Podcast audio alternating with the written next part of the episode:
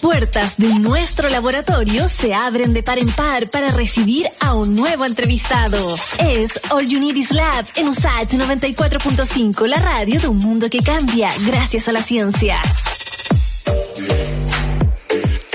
Cuento que solo el 7,6% de los latinoamericanos puede acceder a cuidados paliativos para aliviar el dolor del paciente. Así al menos lo indican las cifras del Atlas de Cuidados Paliativos dado a conocer hoy en la mañana. Este estudio fue realizado por la Asociación Latinoamericana de Cuidados Paliativos en un esfuerzo conjunto con reconocidas instituciones como el Observatorio Global de Cuidados Paliativos, la Universidad de Navarra en España, la Asociación Internacional de Hospicios y Cuidados Paliativos, entre muchos otros organismos internacionales. Y para desmenuzar las cifras y, por supuesto, reflexionar sobre el rol de nuestro país, tomamos contacto con el doctor Alfredo Rodríguez. Él es vicepresidente de la Sociedad Médica de Cuidados Paliativos, que se conecta también con nosotros y con nosotras a través de las pantallas de Santiago Televisión. Doctor Rodríguez, ¿cómo está? Bienvenido al programa. Nadia, Iván, muchas gracias por la invitación. Eh, un agrado estar hoy día con ustedes compartiendo y conversando un poquito sobre cuidados paliativos. Así que agradezco la invitación a nombre de la Sociedad Médica de Cuidados Paliativos. Fantástico, doctor. ¿Y qué le parece si entramos en materia eh, definiendo un poco eh, a qué nos referimos a los cuidados paliativos también para identificar si en nuestro círculo cercano, en nuestro entorno, tenemos a personas que puedan estar sufriendo esto y que quizás no lo saben? Sí, importante comenzar con eso porque a pesar que se ha avanzado bastante y en, la, en las noticias, en la televisión, actualmente hay más información sobre los cuidados paliativos, aún hay mucho desconocimiento y eh, contar que los cuidados paliativos son una disciplina, ¿no es cierto?, de, de la medicina, de la salud, que eh, se encarga de atender y acompañar a todas las personas que tienen enfermedades avanzadas y que tiene una expectativa de vida limitada, ¿no es cierto? Unas enfermedades avanzadas como cáncer u otras enfermedades como insuficiencia cardíaca, enfermedades pulmonares, neurológicas, ¿no es cierto? Pero que no tienen una posibilidad de una cura, pero sí es posible eh, realizar un buen control de síntomas, acompañar y se basa principalmente en una atención integral, tanto del aspecto físico, psicológico y socioespiritual de las personas.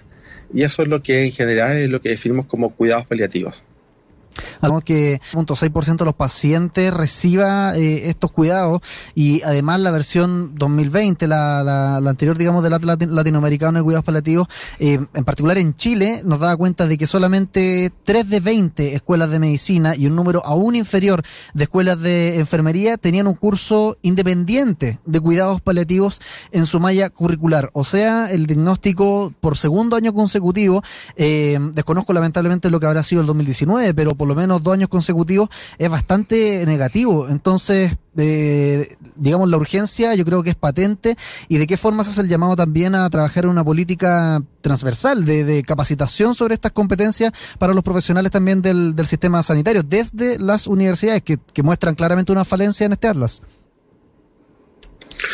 Sí, sí, de todas maneras, esta cifra, ¿no es cierto?, es alarmante. Este, el Atlas del año 2021, eh, perdón, solo una corrección, Iván, el Atlas anterior fue el año 2013. Este es el segundo Atlas que, que, se, que, se publica.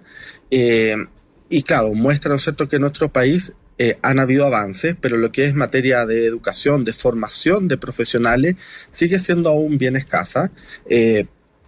nosotros velamos porque en todas las escuelas de medicina, por en todas las escuelas de enfermería, de psicología, de carrera de la salud, kinesiología, ¿no es cierto?, fonodiología, hubiese asignaturas obligatorias de cuidados paliativos, porque la base es que todo profesional que egresa, ¿no es cierto?, a la universidad y que se va a dedicar a atención de pacientes, eh, pueden tener competencias mínimas en cuidados paliativos y después, claro, según la especialidad que tome cada profesional, podrá complementar y aumentar las competencias.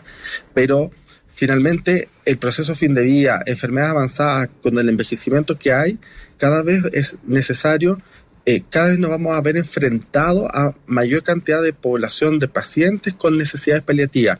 Y mm. frente a eso es necesario la formación en pregrado. Y así vemos como solo tres universidades de medicina tienen el currículo de pregrado eh, de las 20, por lo tanto queda mucho por hacer. Hay una voluntad, sí, eso hay que reconocer, de la Asociación de Facultades de Medicina por avanzar. Eh, hay una voluntad también con la ley de cuidados paliativos universales que se está discutiendo en la Comisión del Senado de incluir de forma obligatoria las asignaturas de cuidados paliativos en las mallas curriculares pero eh, tenemos que avanzar de solo la intención a implementarla. Entonces eso es lo que como necesitamos que haya un avance. No, definitivamente. Eh, les recuerdo para quienes se unen a esta conversación que estamos conversando con el vicepresidente de la Sociedad Médica de Cuidados Paliativos, el doctor Alfredo Rodríguez. Eh, doctor, eh, ¿de qué forma también podríamos observar las cifras del Atlas? Y con esto también me gustaría hacer una invitación a que las revisásemos, que esto se dio a conocer hoy día, en la mañana, muy tempranito. Entonces, ¿de qué forma se observan los datos en Chile y en comparación, por ejemplo, con el resto de la región aquí en Latinoamérica? Bueno, si uno se compara en Latinoamérica, eh, Chile está mejor. con el resto de los países latinoamericanos, ¿no es cierto? Mm. tiene un nivel de integración mayor, un mayor desarrollo de los cuidados paliativos, eh, pero claro, si uno se compara a nivel global, aún falta mucho para avanzar. Tenemos una buena comparación en relación a nuestros países vecinos, pero si nos enfocamos netamente a Chile, falta eh, el desarrollo en, las distintas áreas. Estábamos conversando recién, ¿no es cierto?, lo que tiene que ver con lo que es docencia. Pero, ¿qué pasa con la cobertura? Nuestro país, ¿no es cierto?, y ahí están las cifras, eh, solamente tenemos la ley de cuidados paliativos para pacientes oncológicos, el GES, ¿no es cierto? El, el GES 4, que es para pacientes con cáncer eh, avanzado o que puedan acceder a una atención integral o aquellos pacientes que tienen un cáncer no progresivo puedan, puedan recibir solo manejo del dolor. Pero ¿qué pasa con todos los otros pacientes que requieren cuidados paliativos? Eso no está incluido y ahí muestra, ¿no es cierto?, en una de las gráficas que por un lado hay una legislación en cáncer, pero no hay una legislación universal y eso es lo que se está ahora discutiendo. Se estima que 125 mil personas son las que necesitan cuidados paliativos y en la actualidad solo estaríamos llegando al 38%, que son las personas que tienen cáncer. Entonces, nos falta aún mucho para avanzar y en ese aspecto hay una brecha importante con los cuidados paliativos no oncológicos. Otra cifra importante, ¿no es cierto?, son los recursos eh, de unidades de cuidados paliativos. Las unidades de cuidados paliativos están principalmente eh, en el sistema público, ¿no es cierto? Hay, perdón, hay tanto unidades en el sistema público y privado del país. En total, el Atlas refleja que hay 244 unidades y repartidas en todo Chile, ¿no es cierto? Con una mayor concentración, por supuesto, en la región metropolitana, por la población que, hay. Pero eh, solo 8 de esas son para pacientes eh, pediátricos. Entonces hay una brecha aún. Entonces, es verdad, hay mucho menos eh, incidencia de cáncer en pacientes eh, pequeños, ¿no es cierto?, niños, pero igual, en el fondo, solo 8 en todo el país, entonces a alguien le toca viajar a otra ciudad para acceder a cuidados paliativos. Entonces, eso todavía hay un déficit. Y uno podría decir, claro, son 244 unidades en todo el país, ¿podrán ser suficientes? Creemos que no. Y además que hay mucha heterogeneidad en cómo está conformada cada unidad no todas cuentan con psicólogos, no todas cuentan con eh, médicos o enfermeras especialistas en el área. Hay una alta rotación de profesionales, entonces falta por avanzar en ese aspecto. Eh, Alfredo, eh, hay otros países, por ejemplo, eh, México, que ya tiene una ley nacional y, toda una estrategia en materia de cuidados paliativos. Tú mencionabas recién eh, la ley a nivel de, nuestro país, pero que es todavía un proyecto que se llama Ley de Garantías Universales de Cuidados Paliativos. Si nos puedes contar un poco de qué manera esto cambiaría, digamos, el, el escenario para quienes se vean afectados con, no sé, un diagnóstico de alguna enfermedad grave, alguna enfermedad terminal y en qué etapa está también, como para que sepamos, porque en este momento entiendo sigue eh, en el Senado y no hay muchas eh, luces de que avance. ¿De qué manera esto podría cambiar, como te dije, para los diagnosticados con enfermedad terminal o enfermedad grave, tener una, una ley de garantía universal? Perfecto. Gracias, Iván, por, porque nos lleva un tema muy importante de ahora en nuestra discusión actual en el país. Nosotros, ¿no es cierto?, solo para recordar a la gente que hasta ahora tiene el derecho a acceder a los cuidados paliativos oncológico. Toda persona que tiene diagnosticado un cáncer avanzado tiene el derecho a recibir cuidados paliativos. Entonces, si nos están escuchando la gente en su casa, conoce a alguien que tiene un cáncer avanzado, pregunte, ¿está recibiendo cuidados paliativos? ¿Le han derivado a la unidad de cuidados paliativos? Y si no es así, por favor, consulte con su médico tratante para realizar la derivación. Ahora, eso es hablábamos, ¿no cierto?, para un porcentaje de todas las personas que tienen necesidad de cuidados paliativos porque está quedando fuera, y eso es la discusión actual de los cuidados paliativos universales. Ya pasó por la Cámara de Diputados, pasó por la Comisión ¿no cierto? de Salud de la Cámara del Senado, se hicieron indicaciones, esas indicaciones hablan de que, eh, que sería una ley de cuidados, para, de cuidados paliativos para todas personas con una enfermedad grave, entonces eso no lo limita a un tiempo de un año, de seis meses, sino que tenga una enfermedad grave que requiera cuidados paliativos. Y ahora está pasó a la Comisión de Hacienda. ¿Por qué? Porque una ley sin presupuesto no sirve. Entonces, eh, estamos en ese momento de discusión de la ley, de haber sido aprobada, ¿no por la Comisión de Salud, mm. y ahora tienen que ver el tema presupuestario para que sea una ley con presupuesto y eso implica que haya recursos tanto para las prestaciones, es decir, para que la gente tenga acceso a los medicamentos, a si requiere una curación, si requiere oxígeno y además para eh, los equipos profesionales, para que haya los médicos, enfermeras, ¿no es cierto? Todo el equipo multidisciplinario para atender a ese paciente. La ley está enfocada principalmente a trabajar con atención primaria, a, una atención de, estos, de los pacientes en su domicilio.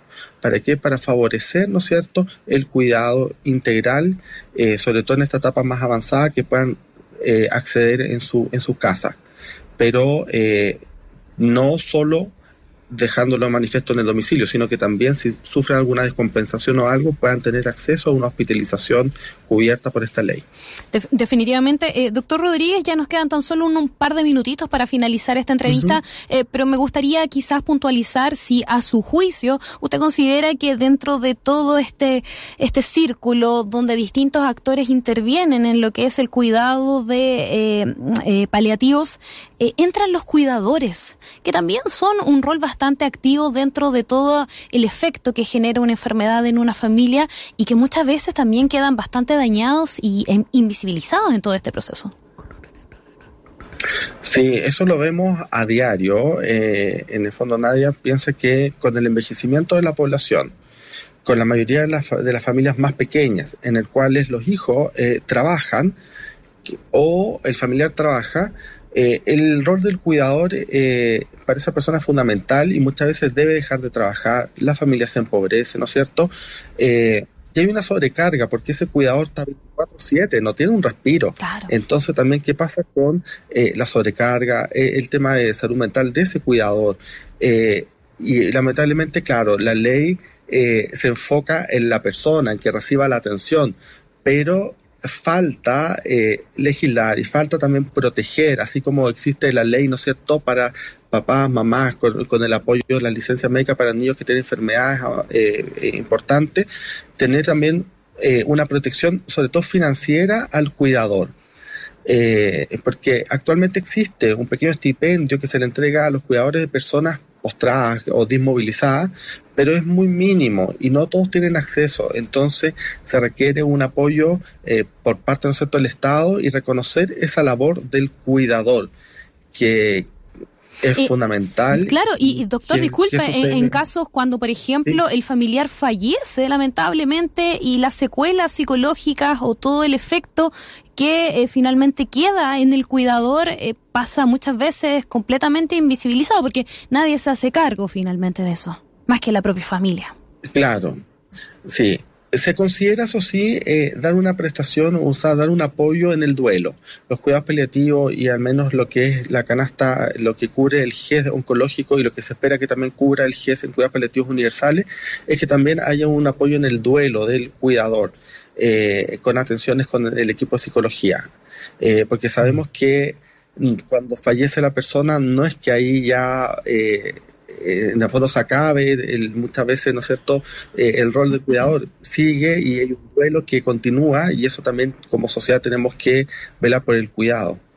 Y respecto a eso, hay muchas familias que en la actualidad, eh, hay muchas personas, perdón, en la actualidad que no tienen cómo ser cuidados. Y eso es un desafío también, porque a veces están al cuidado de vecinos o a veces al cuidado de, de otras personas, pero que con vínculos frágiles. Y, tengo la suerte de poder dirigir un, hospicio, un hospice, que es enfocado a aquellas personas que no tienen una red de apoyo mm. para poder, eh, en el fondo, eh, tener los cuidados que corresponden con una enfermedad avanzada o en fin de vida. Vale, Alfredo, oye, temazo, así que si quieren saber más en qué estado está esto, todo este tema de mm, lo que están sufriendo también los diagnosticados con enfermedades terminales, cuidados paliativos, eh, revisen el último atlas eh, de la Asociación Latinoamericana de Cuidados Paliativos y te damos las gracias también a Alfredo Rodríguez por eh, estar conversando con nosotros, vicepresidente de la Sociedad Médica de Cuidados Paliativos en Radio Sach. Abrazo grande. Buena tarde. Gracias Iván, gracias Nadia, muchas gracias por dar el espacio para hablar sobre cuidados paliativos en nuestro país. Chao.